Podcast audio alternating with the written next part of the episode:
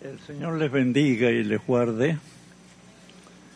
Para mí es una, no sé cómo decirles, si una emoción o algo, pero muy especial. He estado en muchas iglesias. Yo tengo, ya debería estar en el Museo Evangélico. Me convertí hace muchos años, a los 17 años. Y a los 22 años formé mi primera congregación. Cuando me convertí, a los 17 años, era un joven estudiando. Hoy día se acostumbra mucho a hacer un llamado a las personas que quieren recibir a Cristo como su Salvador personal. En ese tiempo, y por lo menos por allá, tan lejos, no era una costumbre pero yo estaba sentado en y el pastor, que era un anciano casi como yo, luego de predicar un hermosísimo mensaje muy claro, muy sencillo, me hizo entender quién era Jesús, que Él había muerto por mí, que había, mis pecados eran perdonados y que solamente tenía que creerlos. Y yo sentí al final de ese mensaje de pasar, me, levanté yo, tengo que ir mirando, me levanté y vine y me arrodillé al lado del altar, una plataforma no tan alta como esta. Pajita, me arrodillé ahí y le dije más o menos lo siguiente, Señor, he entendido que tú diste tu vida por mí, que mis pecados son perdonados. Señor, yo te abro mi corazón y yo quiero servirte, yo quiero hacer tu voluntad, lo que tú quieras. Fui demasiado atrevido.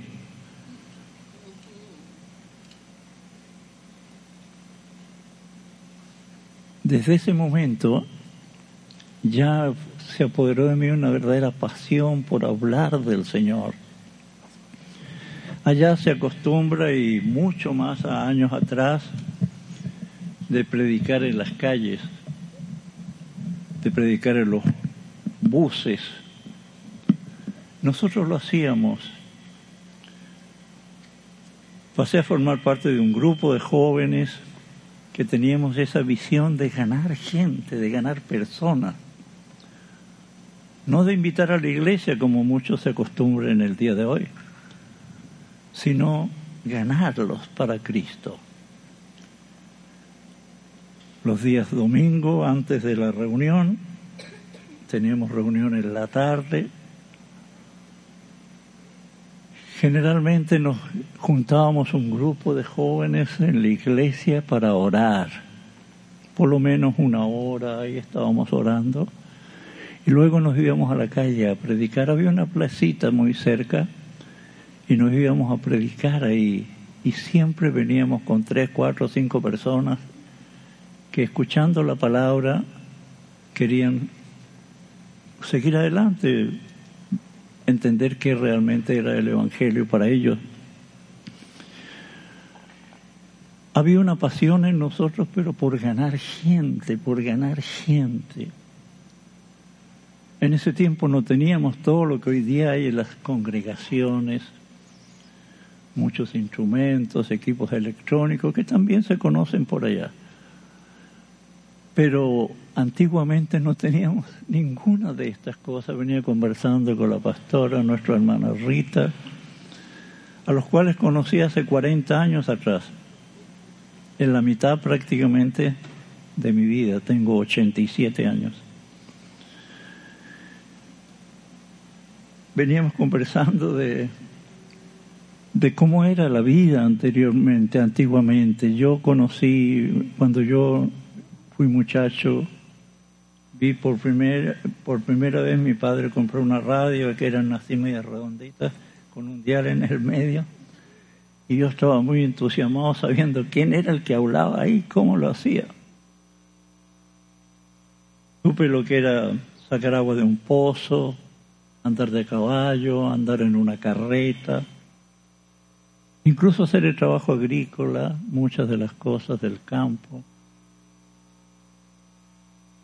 Y luego de conocer todo aquello, eh, vi cómo comenzó ahora esta última etapa para el pueblo de Dios. Daniel dijo que en los postreros tiempos se multiplicaría la ciencia. Y yo pude ver esto desde el principio, cómo comenzaron a aparecer cosas tan raras. Yo digo la radio, yo la miraba por todos lados, ¿dónde? ¿Por dónde habla? ¿Quién es el que habla? Y así nos hemos, hemos ido avanzando con la tecnología, pero en aquellos tiempos nosotros no teníamos, no teníamos equipo para ir a predicar a la calle, todo lo hacíamos a pulmón nomás. Nos juntábamos generalmente los días viernes de la tarde, como a las 10 de la noche, para orar Orábamos más o menos hasta la una de la mañana y ahí nos levantábamos un rato de la oración, para tomar un café o algo así. Igual ya había café en ese tiempo. Y una media hora y un pedacito de queque, algo que preparaban en el lugar donde nos juntábamos. Y luego nos arrodillábamos para orar hasta las seis de la mañana cada uno separado, ahí no había música, no cantábamos nada, íbamos a orar. Y cada uno se instalaba, no orábamos en un grupo así, sino que cada uno estaba un lugar donde instalarse para orar. Y nuestras oraciones eran que, que Dios nos usara para ganar personas, para ganar personas para Cristo. Tristemente veo yo no estoy en contra de nada de lo que hay ahora. Y en nuestra iglesia tenemos también instrumentos y tenemos y se usa toda la tecnología moderna, incluso hasta se transmiten nuestras reuniones por internet. Pero en aquellos tiempos, ya digo, no había nada de esto y nosotros, el deseo de nuestro corazón era no formamos coro, no formamos ningún conjunto y yo digo, no estoy en contra de nada de esto. Me encanta, ojalá estuve en el Brasil, donde hay iglesias que tienen bandas que no tienen nada que envidiarle al regimiento o a otras instituciones que tienen tremendas bandas. Hay iglesias con cientos de músicos, dos músicos que, que tocan por música, con notas, pero nosotros en ese tiempo, ya digo, la pasión nuestra era ganar gente, era lo único, ni coro teníamos. Nuestra alegría era poder ganar personas para el reino de Dios. Y eso nos llevaba a orar, a buscar en el Señor. Dios me ha permitido visitar varios países, viví en cuatro países diferentes siempre por el Evangelio y equivocado o no, creyendo hacer la voluntad de Dios. Generalmente siempre que fui de un lugar a otro, fui en contra de mi voluntad. No era lo que quería. Pero de una u otra forma entendía que era la voluntad de Dios y había que hacerlo, me gustara o no. Incluso tuve hasta el privilegio de estar aquí en Estados Unidos y luego de aquí el Señor me llevó de vuelta para mi país, cosa que ninguno querría, todos se quieren venir para acá, ninguno quiere ir para allá. Pero he tratado de, hasta donde entiendo, de hacer la voluntad de Dios. Mi iglesia fue en el sur de Argentina, o sea, me moví de mi país al sur de Argentina, un lugar tremendamente inhóspito. A los 22 años llegué allí para formar una congregación y no había nada del Evangelio en aquel lugar. Y ni económicamente fui respaldado por nadie, solo por el Señor. Llegué allí, me bajé del tren, de la estación y dije, Señor, tú eres el único conocido que tengo aquí. Llévame, Señor, no sé qué voy a hacer. Iba sin dinero.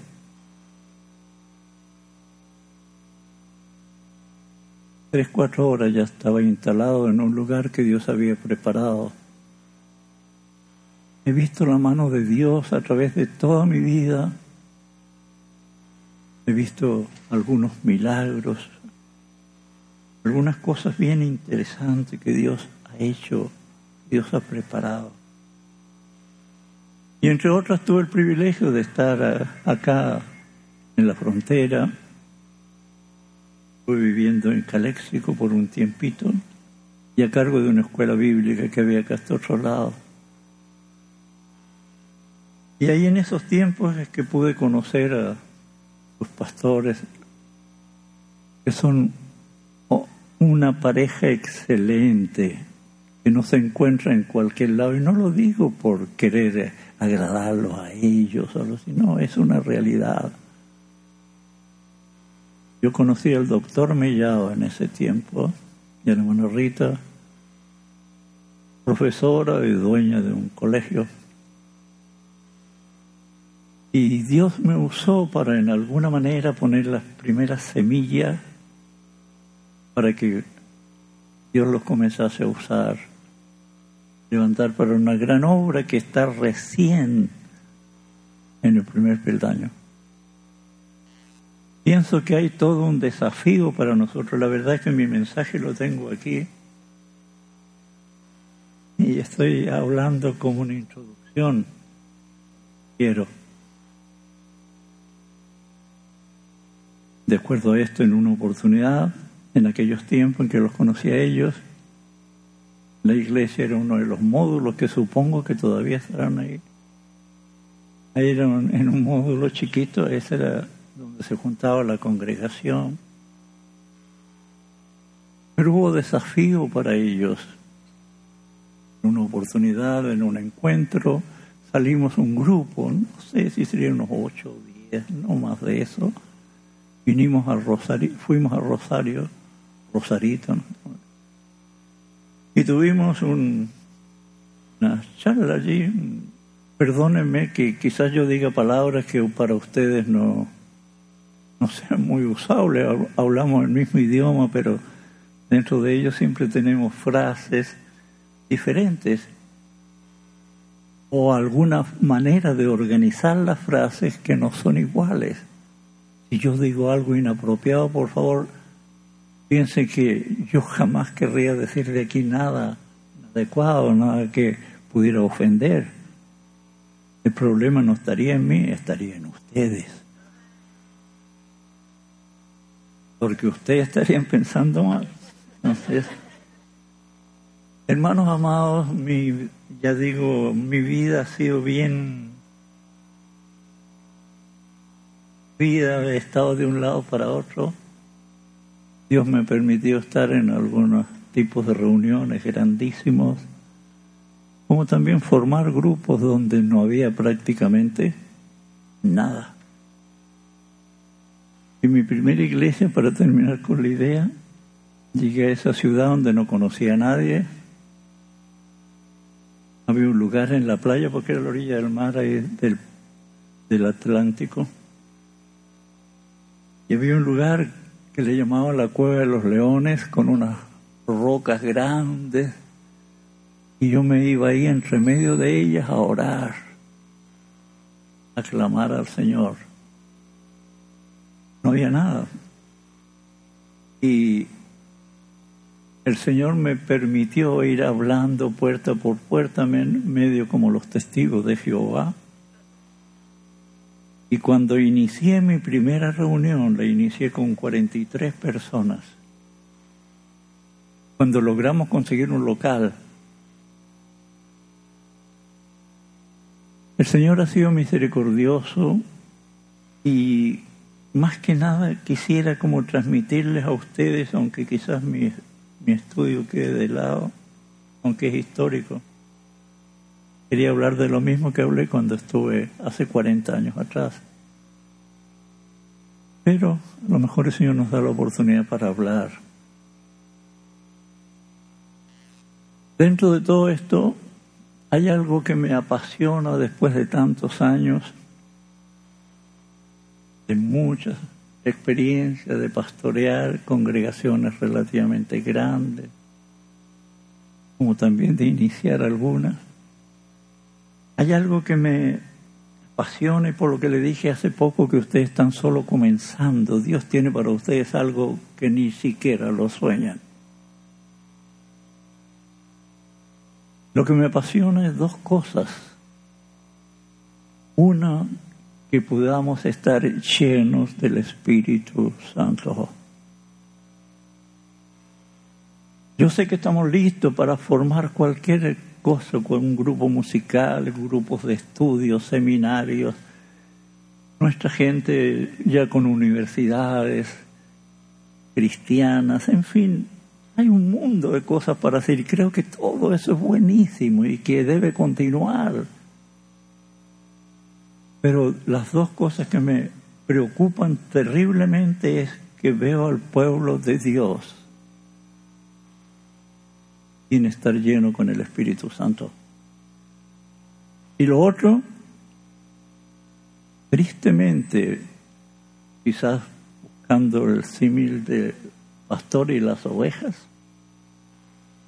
ovejas que no se reproducen, que son estériles que no se multiplican. Y la culpa no es de las ovejas, es de nosotros los que les guiamos, que nos hemos preocupado más de organizar todo lo mejor posible y no de crear esa necesidad de reproducción espiritual en nosotros. A propósito, en aquellos años, estoy buscando aquí por todos lados, haciendo una mezcolanza, en aquellos años conocí dos chicas, no me acuerdo el nombre de ellas, pero eran unas señoritas muy lindas, de unos 20, 22 años, tendrían en ese tiempo ellas. Y yo hablé de la venida del Señor y me dijeron, pastor, por favor, ore que nos podamos casar antes que venga el Señor. aunque sea un día antes. no sé qué pasó con ella. No sé si ya partieron, no sé si son abuelas o bisabuelas.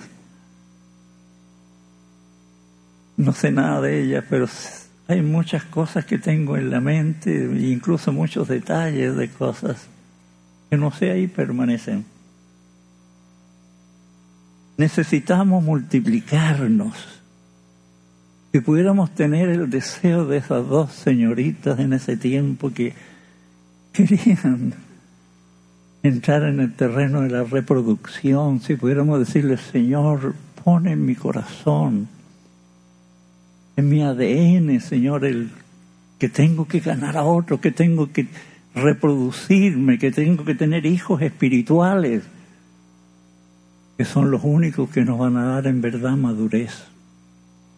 El pueblo cristiano, por la no reproducción, está viviendo vidas muy livianas y vemos un cristianismo cada día más apegado al mundo.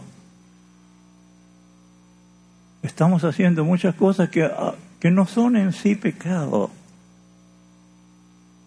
pero que tristemente son las que ocupan nuestro tiempo, nuestro corazón. Estamos en la iglesia a veces y ya estamos pensando en que en un rato más tenemos que ir al teatro a ver una película o irnos a comer un asado, o irnos a la playa a bañar, en fin. Ninguna cosa de esa es mala, especialmente lo de los asados. Es bueno.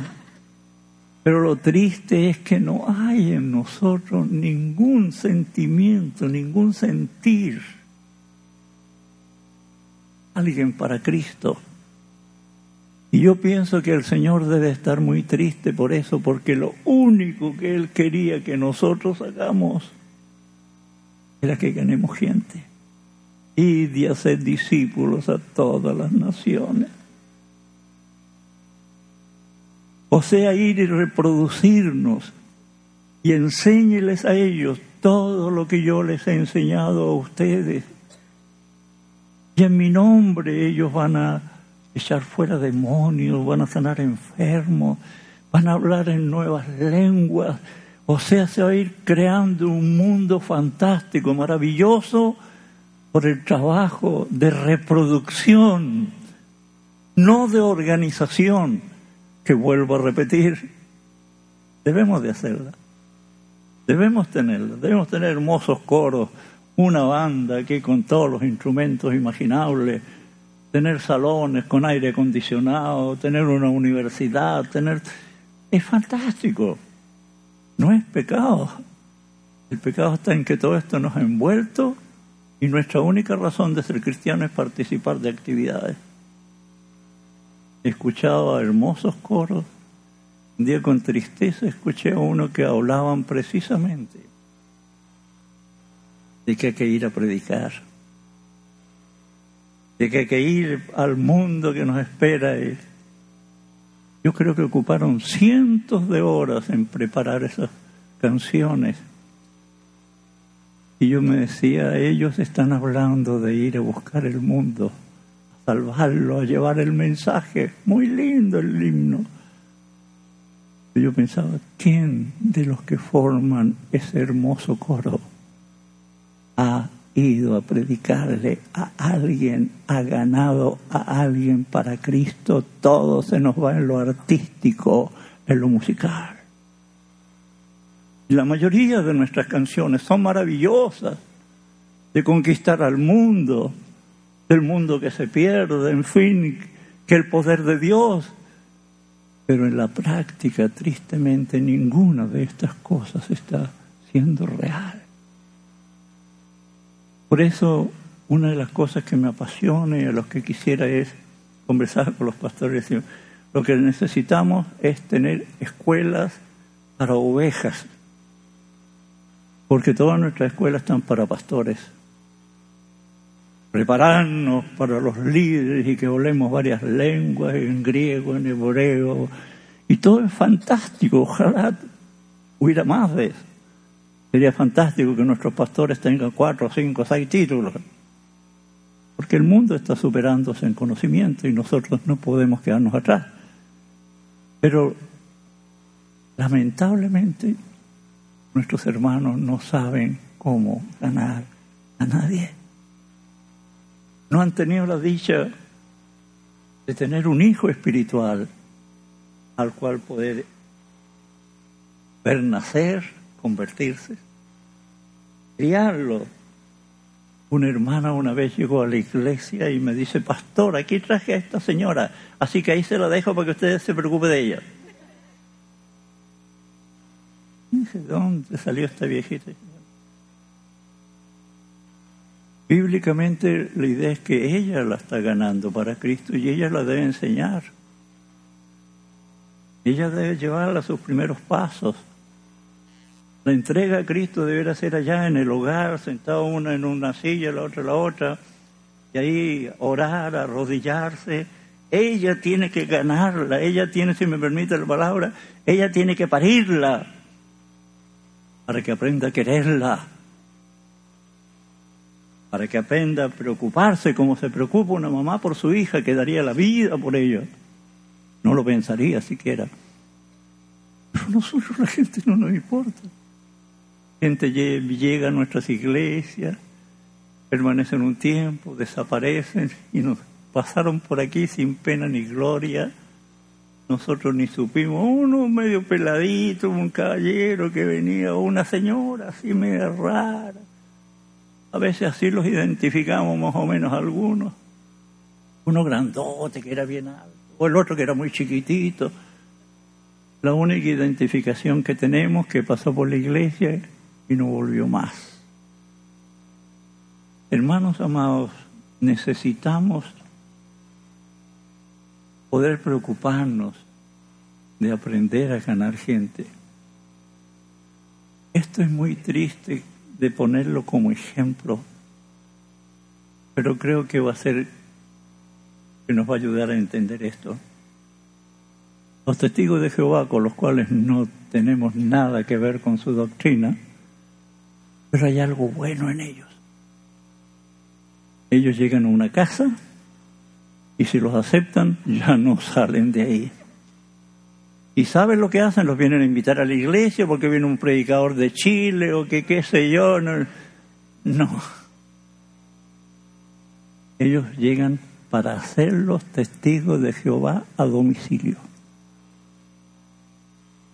A ellos les enseñan no a ser los grandes predicadores de sus grupos, sino a trabajar con las personas están creciendo tremendamente, lamentablemente.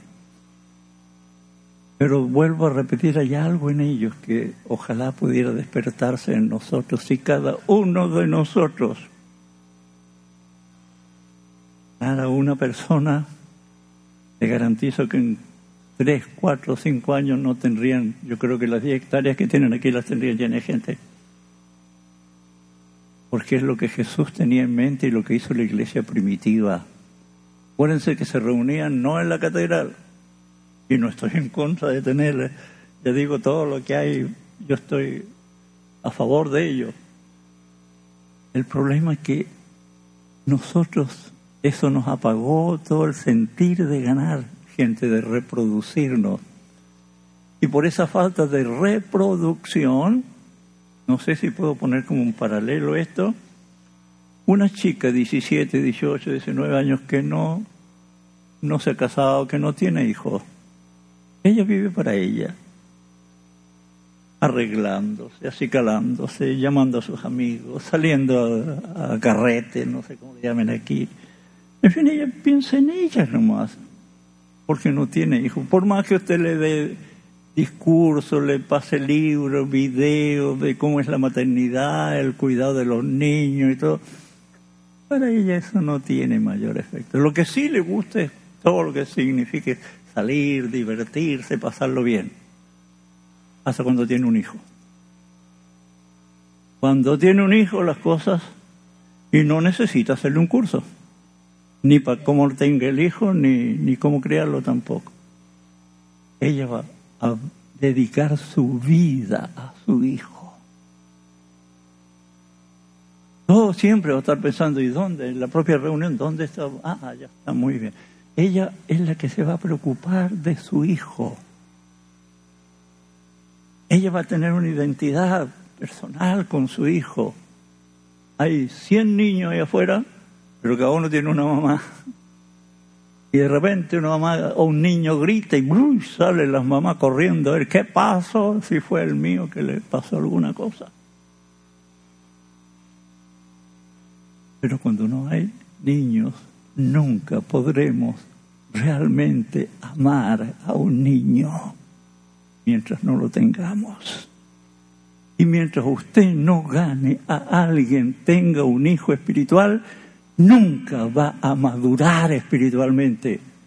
Como nunca esa muchacha que tuvo hijos llegará a madurar si no los tiene. Siempre vivirá para ella, nunca para su hijo. Por eso, tristemente comenzamos a llenar nuestra vida con actividades de uno u otro tipo, y vuelvo a repetir, sin que sea pecado el hacer aquellas cosas. Lamentablemente, no puede nacer en nuestro corazón el amor, porque en realidad no tenemos a quien amar. Todo lo que hablemos, ficticio, cantos que nos hacen llorar, que nos desafían, que el mundo se pierde y que somos el ejército del Señor, pero un ejército que no ha disparado ni una bala.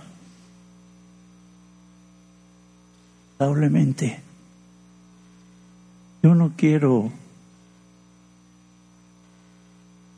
no sé, cómo hacerlo sentir mal. Solo quiero que levantemos la cabeza y que fuera posible formar una escuela para ovejas. Somos ovejas que no se reproducen, infértiles. No sé si se han planificado o qué. Pero si nos imagináramos a un campesino, un hombre que se le metió en la cabeza a criar ovejas y tiene, compra 40, 50 ovejas, invirtió ahí algún dinerito que consiguió de alguna manera y compró 100 ovejas, ya que eso se ajusta más hasta la canción ahí de eran 100 ovejas. Compró 100 ovejas. ¿Qué espera él de las ovejas? Pasan 20 años y sigue teniendo las 100 ovejas, cada vez más viejas las ovejas.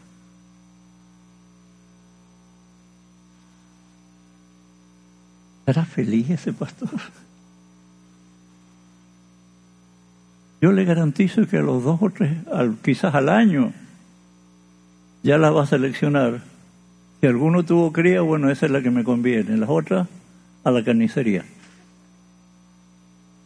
Pero nosotros las tenemos y jamás nos hemos deshecho de ella para conseguir ovejas que sí se reproduzcan. A propósito, en el sur de mi país hay muchas ovejas, millones de ovejas. Y ahí cuidan de ellas, pero si una oveja no se reproduce, no sirve. Y se van a deshacer de ella lo más pronto posible. Solo tienen ovejas que se reproduzcan y hay algunas que normalmente tienen una cría, pero hay algunas que otras que tienen de a dos crías. ¿Y cuál de ustedes, cuál de ellas cree usted que prefiere el, el el dueño de esas ovejas, a las que tienen de dos. ¿Y porque él quiere que su rebaño crezca? Lo triste es que nosotros no crecemos. Generalizando, yo sé que hay iglesias gigantescas y todo, pero son excepciones, una que otra por aquí o por allá. Muchas veces encontramos congregaciones que las conocimos hace muchos años atrás y eran por decir algo, ¿no? Como ejemplo. Eran 50. Y volvemos después de 40 años, ¿y cuánto cree que hay? A veces hasta menos de las 50. ¿Qué pasó? No, es que un problema, es que más toda una historia. Hermanos amados, necesitamos aprender a reproducirnos. Si tú no te reproduces, no estás agradando a ese Dios al cual le cantas todos los días. Porque Él te está viendo y quizás vas a entrar dentro de ese grupo que dijo Jesús, tengo un pueblo que de labios me honra, mas su corazón lejos está de mí.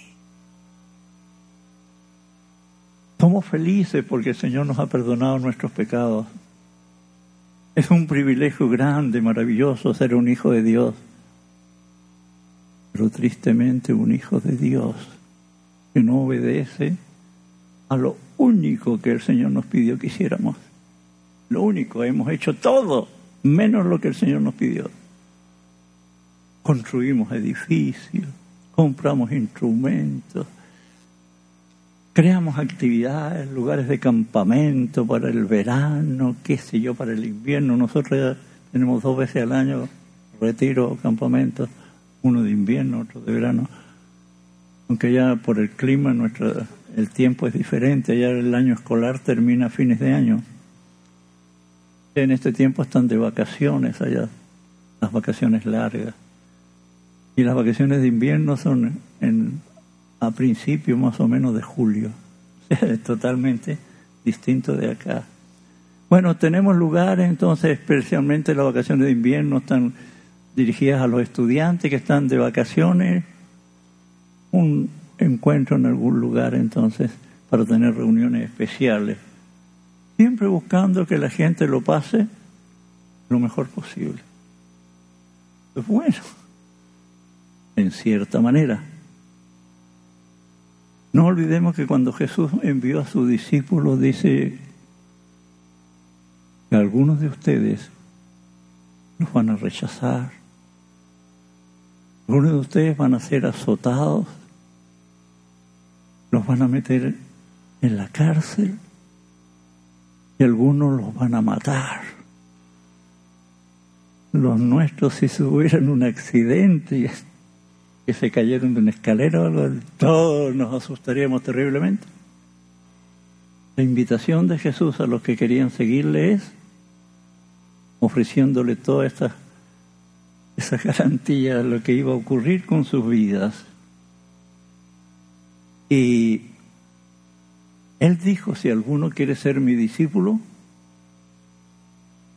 hácelo bien, gordito, en fin, muchas tortillas y vengan conmigo y conmigo lo van a pasar, pero de lo mejor posible, como nunca ni se han imaginado.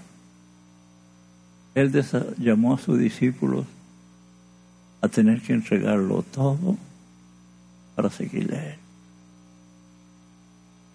Vuelvo a repetir, él dijo, si alguno quiere ser mi discípulo, tiene que negarse a sí mismo, o sea, su yo tiene que irse al suelo y prioridad las cosas de Dios.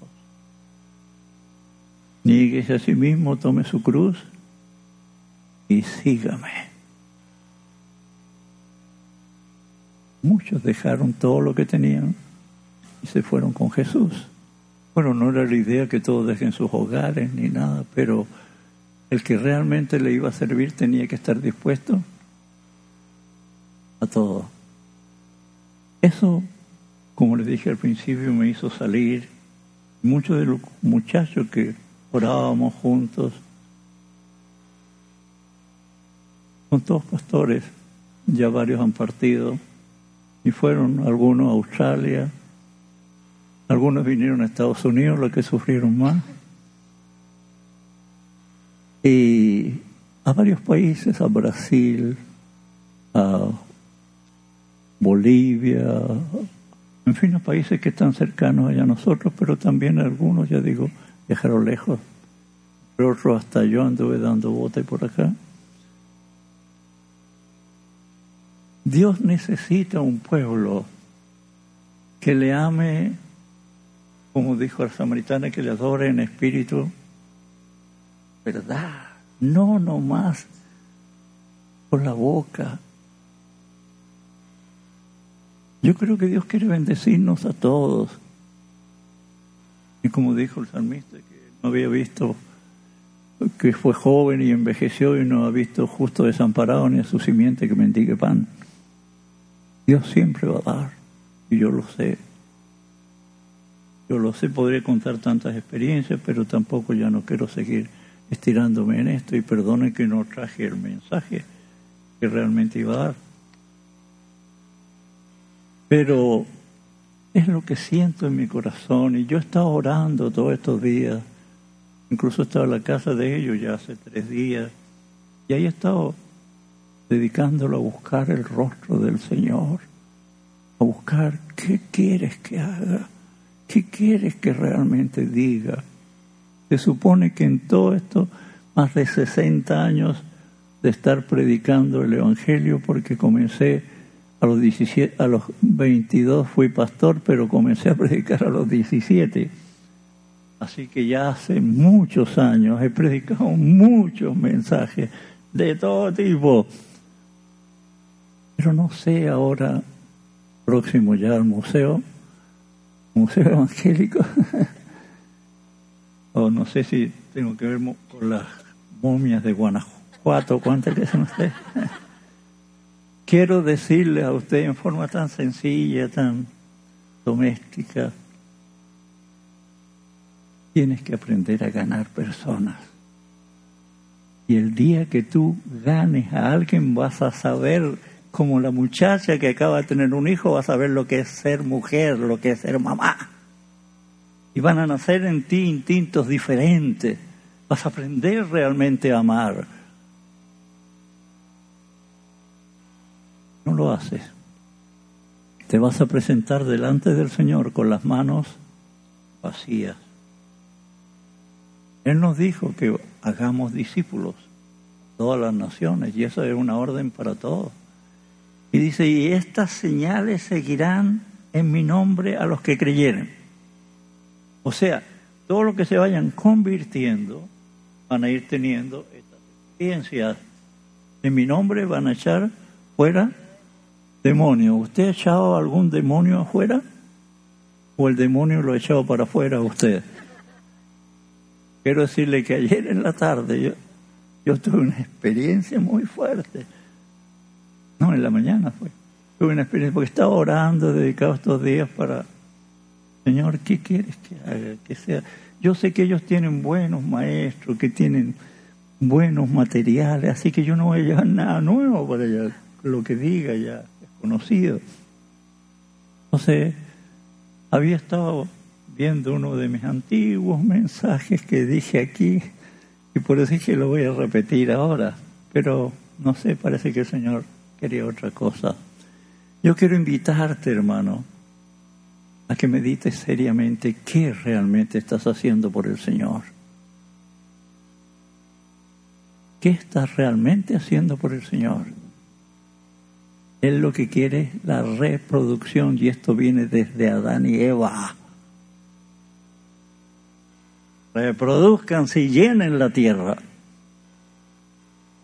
Bueno, esto es una historia y todo lo que habría que hablar al respecto, pero no más quiero traer así aquel ejemplo. El Señor dijo, vayan por todo el mundo. Prácticamente lo mismo del principio. Vayan por todo el mundo, reproduzcanse, llenen la tierra. Y nosotros nos hemos encerrado en nuestros locales a pasarla lo mejor posible. Y no hemos obedecido al Señor en lo que realmente Él quiere. Él quiere almas, dice la Escritura, que Dios no quiere que ninguno se pierda, sino que todos tengan vida eterna. ¿Qué estamos haciendo para cumplir con el gran deseo que llena el corazón de Dios?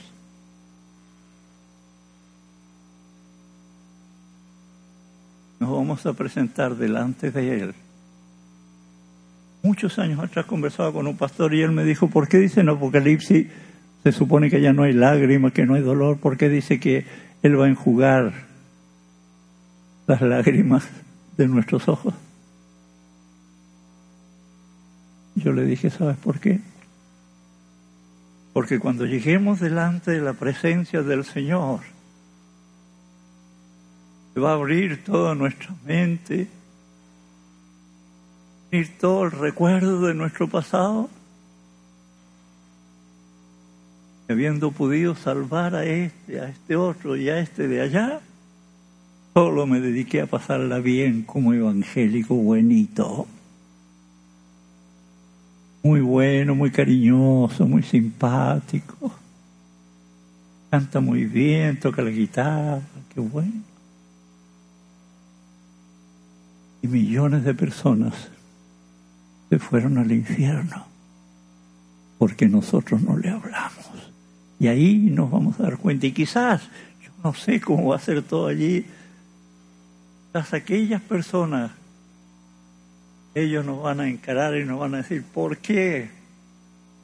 ¿Por qué si tú sabías todo esto? ¿Qué no me hablaste? Me hubieras agarrado aunque sea puntapié para que entienda de alguna vez. Por tu culpa ahora estoy condenado al infierno eternamente y tú feliz. Manos amados, creo que eso es lo que nos va a hacer derramar lágrimas. Y el Señor las va a enjugar. Quizás nos va a decir, bueno, ya no hay nada que hacer. Con que estés triste no vas a solucionar ninguna cosa. Millones de personas pasaron a la eternidad sin Cristo porque mi pueblo no les habló. Mi pueblo no aprendió a ganar a nadie para el reino. Todavía tenemos tiempo. Vuelvo a repetir algo que dije conversando con los pastores. Le dije, necesitamos crear una escuela para ovejas que aprendan a parir, que aprendan a reproducirse. Sigamos preparando líderes, obreros que dirijan y más si hay la visión de que podremos ganar. Muchos, bueno, se va a necesitar también gente que lidere, pero ahora tenemos puros generales y no tenemos soldados. En mi país dice todos, todos quieren ser cacique y nadie quiere ser indio. Entonces, todos estudiamos para cacique, ninguno para indio, ninguno para ganar a otros. Quiero Creo que ya se me el tiempo. Yo pregunté en una vez en una iglesia donde iba a predicar, dije, ¿cuánto tiempo puedo hablar más o menos? Bueno, en una me dijeron como, yo, dijo el pastor, predico como 12 o 15 minutos. Uh, dije, en ese tiempo a mí no se me calienta ni la lengua todavía. A ver. Pero en otra me dijo el pastor, y deben saber ustedes esto, porque son ejemplos que se han hecho universales. Me dijo, mire, usted puede predicar todo el tiempo que quiera, pero los hermanos se van en dos horas más.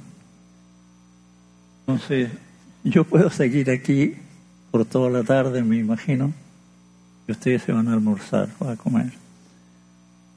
Hermano amado, hay dos cosas que necesitamos hacer, aprender a ganar a otros.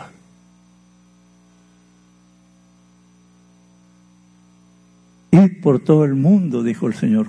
Es difícil que comencemos a salir todos como locos para Europa, para Sudamérica. Es mi mundo, mi mundo, el mundo donde tú vives. Tus compañeros de la escuela, en el trabajo, tus amigos, y aún tus enemigos, más bien tienes que buscarlos. Es nuestro mundo donde nosotros nos realizamos.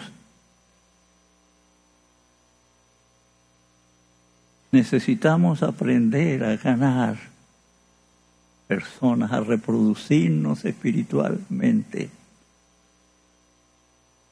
Leía en un estudio, había como una especie de una estadística Dice, cristianos antiguos en las iglesias han escuchado como cuatro mil sermones.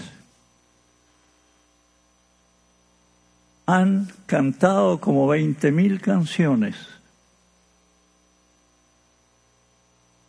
Han hecho oraciones en forma pública unas cinco mil veces que le han pedido que despida el culto, en fin, que comience. Que... Y no han ganado a nadie. Esta es una triste estadística. Por eso a veces no podemos crecer, porque nos falta lo más importante, el reproducirnos. ¿Cómo vamos a crecer si no nos reproducimos? Volviendo a las ovejas, ahí están las ovejas para lo único que van a servir al dueño es para la carnicería porque no se reproducen. Él está esperando, él pensaba que oh, compré 100, así que para el próximo año voy a tener 150 o 200, en fin, y la idea es tener una cantidad grande pues, para que, tener dinero. Pero resulta que ninguna oveja tiene cría. Y a propósito, cuando tienen cría, ustedes no saben quién es el que la, le da de comer. ¿Quién le da de comer? El pastor. De acuerdo a nuestro sistema, el pastor tiene que darle de comer a cada oveja. La mamá le alimenta a su cría. ¿Quién la cuida dentro de lo que ellas pueden hacer? Mamá. Cuando hace frío duermen ahí apretadita con la mamá. Ella la cuida. Ese es el trabajo que necesitamos hacer nosotros, aprender. A las ovejas no le dan, el pastor no anda dándole de comer a cada una de ellas o preguntándole, ¿qué es lo que quiere usted? Como acostumbran ahora las mamás. Tienen tres, cuatro hijos y a cada uno le pregunta qué es lo que quiere. Y ahí cada uno quiere algo diferente y la mamá está vuelta loca cocinando, por eso no puede ir a la iglesia porque el niño no, no quiere comer esto, el otro no quiere comer lo otro. Antiguamente nosotros nos decían nomás a comer. Y se acabó. ¿Qué es lo que van a comer? Lo que hay de comida y, pues, y todos comen lo mismo. Se acabó la historia. Bueno, pero eso ya sería, como decía mi abuelita, es harina de otro costal. Yo les invito, hermanos, a que piensen seriamente. No has ganado a nadie vas a presentar delante de Dios con las manos vacías, que es el otro aspecto. Solo te presenté el, de los que te van a reclamar que por qué no les hablaste. Pero el Señor está esperando cuando lleguemos allá, ¿qué es lo que hiciste? Tenemos la parábola ahí, los talentos. Bueno, tú me diste 10 y yo lo multipliqué y 20. ¿Qué es lo que estamos multiplicando? Lo que de gracia recibimos. De gracia recibiste, dad de gracia. ¿Qué recibimos de gracia? La salvación. Y eso es lo que pide que lo demos de gracia, así como nosotros lo recibimos, que lo demos a otro. Y ahí está el trabajo de la multiplicación. Y podríamos tener una congregación llenando todo esto y quizás teniendo que agrandarla. Y cada uno de nosotros aprende a ganar a alguien hasta el propósito. Piensa que te vas a presentar delante del Señor con las manos vacías. Aquel que enterró el talento Ustedes saben muy bien, porque yo sé que ustedes tienen bastante eh, conocimiento de la palabra, pero lo que se dijo es quítenle el talento y désenlo al que tiene y es al que tiene más. Pero los señores dijeron, sí, es que al que tiene más, más le será dado. Y al que no tiene, aún lo poco que tiene le será quitado. Por eso muchos hermanos terminan frustrados. Ya el Evangelio no tiene mayor relevancia para él, ya no influye mucho. Y eso ha creado un mundo dentro de las iglesias que le llamamos los cristianos viejos, todos amargados, resentidos, porque nunca tuvieron hijos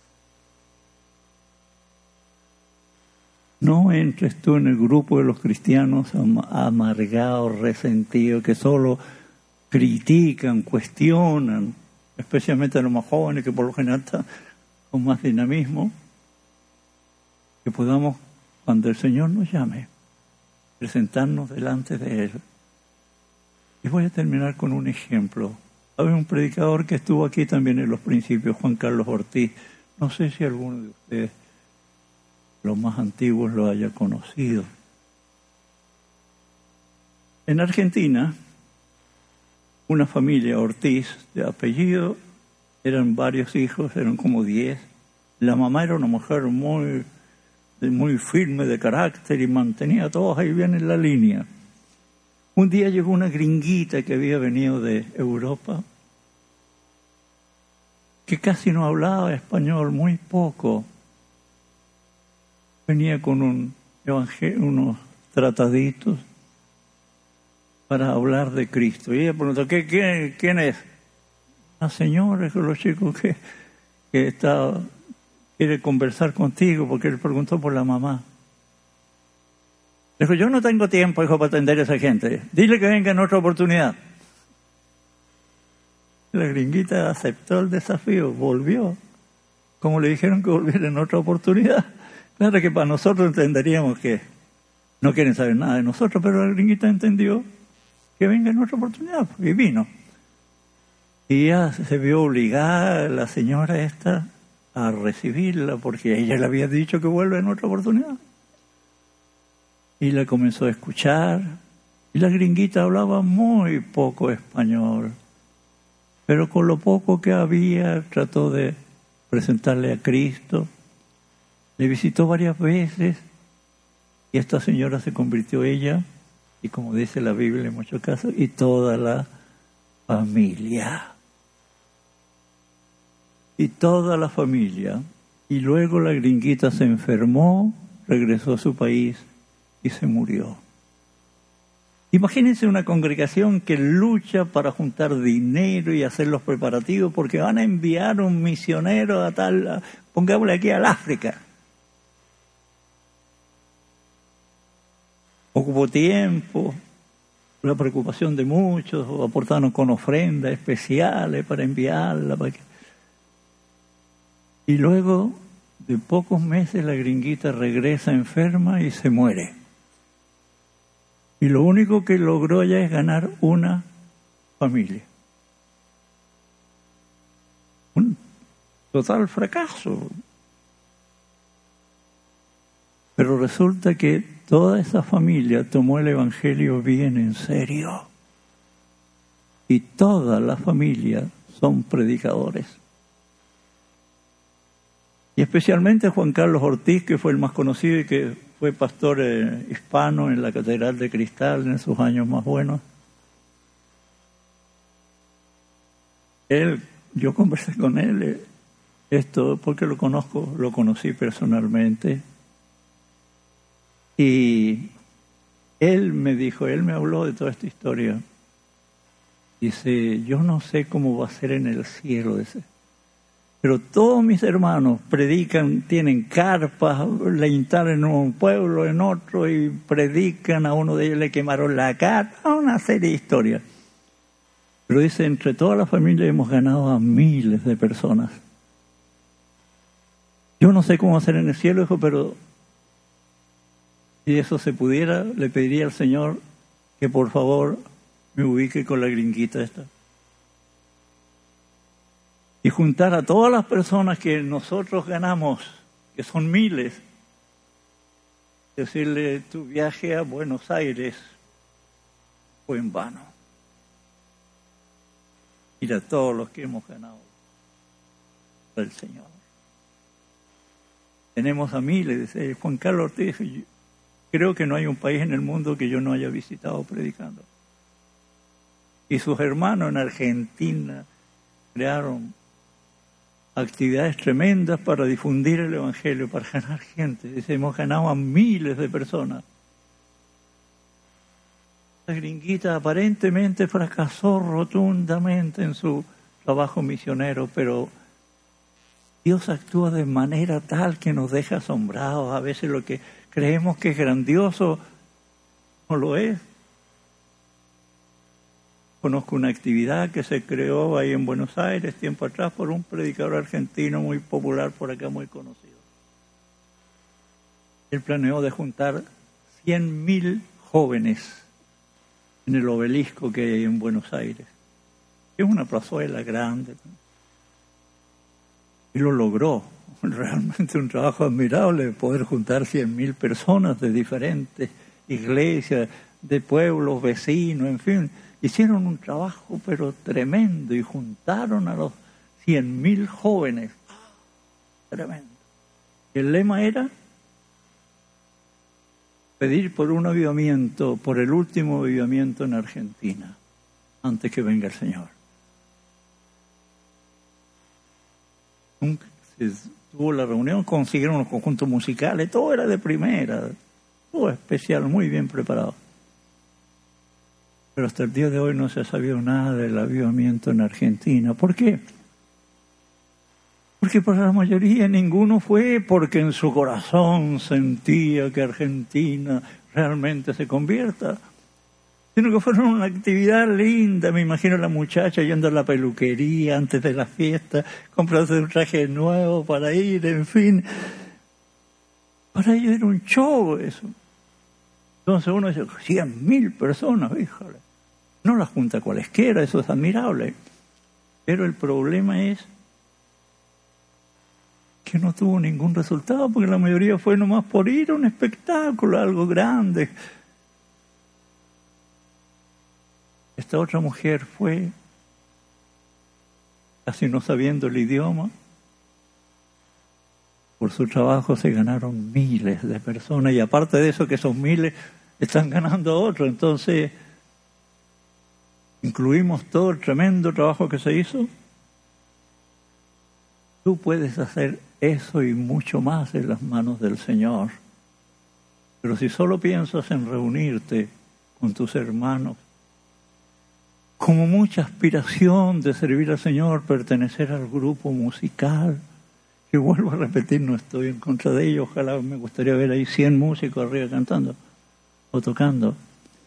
Pero si tus aspiraciones son solo estas cosas, que en realidad son solo para la satisfacción, el deleite nuestro, o sea, es algo más bien sentimental, humano, que puedas sentir esa necesidad de ganar alguien para el Señor. En un año tú puedes ganarte una persona y trabajar con ella y formarla Al año ya como los niños, ese va a poder caminar solo. Espiritualmente también. En un año tú puedes, si te dedicas a esa persona, y no te preocupes traerla a la iglesia, va a venir a su tiempo, va a venir. Pero primero fórmala, como formas tus niños. No estás preocupado de traerla a la iglesia. Normalmente cuando nace una criatura en una familia cristiana, pasa un mes o dos a que ni la mamá aparece por la iglesia porque está con el niño que recién nació.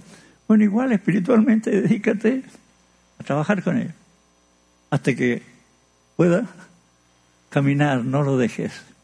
Y cuando aprenda a caminar,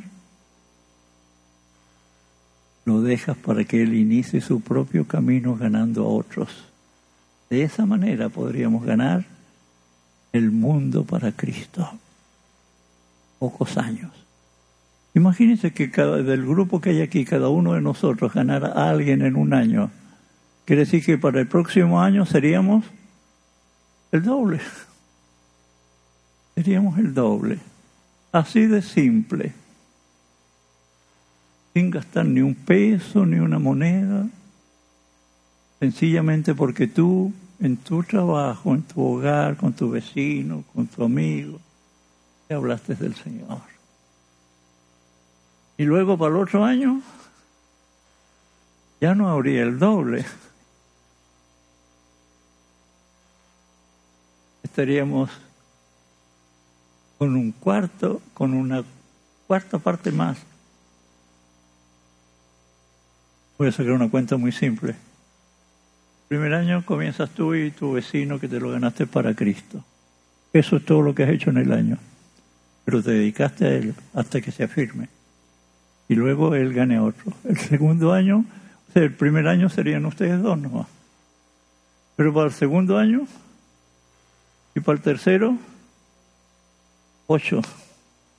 Y para el otro año, dieciséis y treinta y dos, sesenta y cuatro 128, 256. ¿En cuántos años? Y eso estoy hablando de uno. Que partas tú.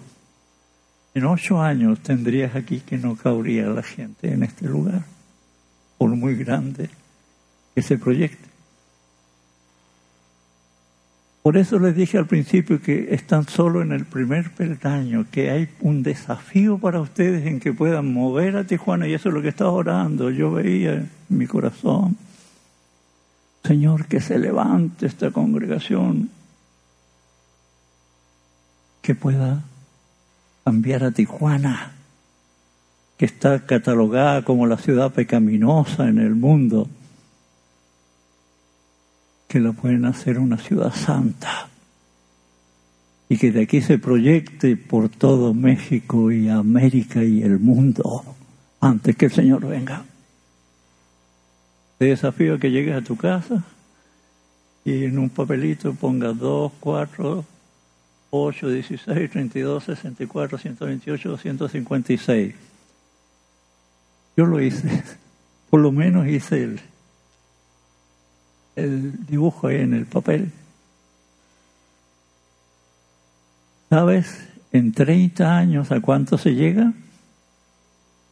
A 5 mil millones de personas. Y la población mundial es, en este momento, es 7 mil, como 7.400 personas. O sea que de aquí a 8 o 10 años, teóricamente, se podría invadir el mundo. Bueno, Estamos partiendo por uno. Pero si partimos por diez, o por veinte, o por treinta de ustedes, ¡jújale! Esto se va a multiplicar terriblemente. No se preocupen, ya, ya se cayó, así que no. Volver a caer seguro. Gracias. Hermanos amados, yo quiero dejar esto en el corazón de ustedes. Sigan con sus Ojalá tengan más músicos. Ojalá tengan una universidad cristiana. Ojalá tengan todas esas cosas. Y como le hablé hasta de los asados, ojalá me inviten cuando tengan alguno. Pero no olvidemos que lo que el Señor quiere de nosotros que ganes a otra persona. Y que en realidad es lo único sistema que nos va a permitir tener a, a todo lo que soñamos tener. De otra manera, nos vamos a quedar solo en el sueño. Dios amado, te doy gracias por tu misericordia y tu amor.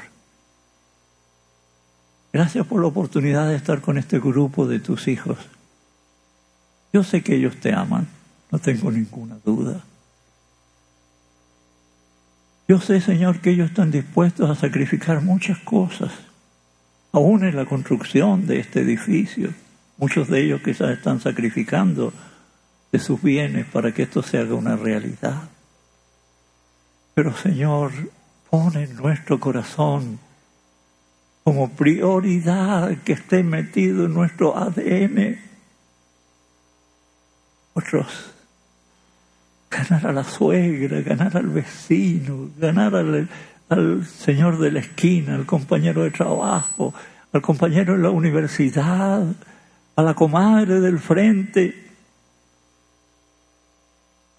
Que tu Espíritu Santo pueda reposar sobre cada uno de tus hijos para que se despierte en nosotros, Señor, como una necesidad, como hambre en nosotros por ganar almas. Estamos entendiendo que tú no quieres que ninguno se pierda, pero se están perdiendo porque nosotros no los estamos ganando. Y en eso estamos contristando tu corazón, Señor. Y estamos condenando millones al infierno. Despiértanos, Señor, levántanos como una iglesia viva, llena de tu poder. Que aprendamos a orar, a buscar tu rostro, a ponernos en ayuno y oración, como nos señala tu palabra allí en el libro de los Hechos, que perseveraban allí en el aposento alto en oración y ruego no era nomás una oración, sino con súplica, casi en agonía, pidiendo que tu Espíritu Santo descendiera. Despierta en nosotros también esta necesidad como prioridad de nuestras vidas de ganar almas para el reino de los cielos. Que tu Espíritu Santo despierte en nosotros la gracia y como nos dice allí en Hechos 1.8, recibiréis poder y me seréis testigos en Jerusalén, en Judea, en Samaria, en Mexicali, en Chile, hasta lo último de la tierra. Levanta un pueblo con poder, el poder del Espíritu, para llevar tu mensaje, para ir, Señor, por todos lados llevando tu palabra que como hormigas, Señor, estemos recorriendo los lugares hablando de ti. Pablo dice, no cesé de predicarles de día y de noche, públicamente y por las casas, todo el consejo de la palabra de Dios. Despierta en tu pueblo, Señor, este sentir. Que no nos conformemos con lo que tenemos, sabiendo que hay un mundo delante de nosotros. Gracias Señor. Gracias por permitirme estar aquí con tus hijos estos momentos. Te suplico, Señor, que tú en tu sabiduría y en tu gracia puedas tocar los corazones y mentes de tus hijos y puedas, Señor, aclarar lo que yo trato de decir lo que entiendo que es de tu palabra, que es tu voluntad. Gracias te doy, Señor, por haberme permitido estar aquí, honrado con esto, Señor. Bendice al pastor, a todos sus ayudantes, a todos los que están liderando. Yo sé que todos ellos quieren lo mejor. Pero ayúdanos que podamos entender que lo mejor es estemos ganando personas para el reino por Cristo Jesús. Lo estamos pidiendo. Amén, amén y amén. El Señor les bendiga y les guarde.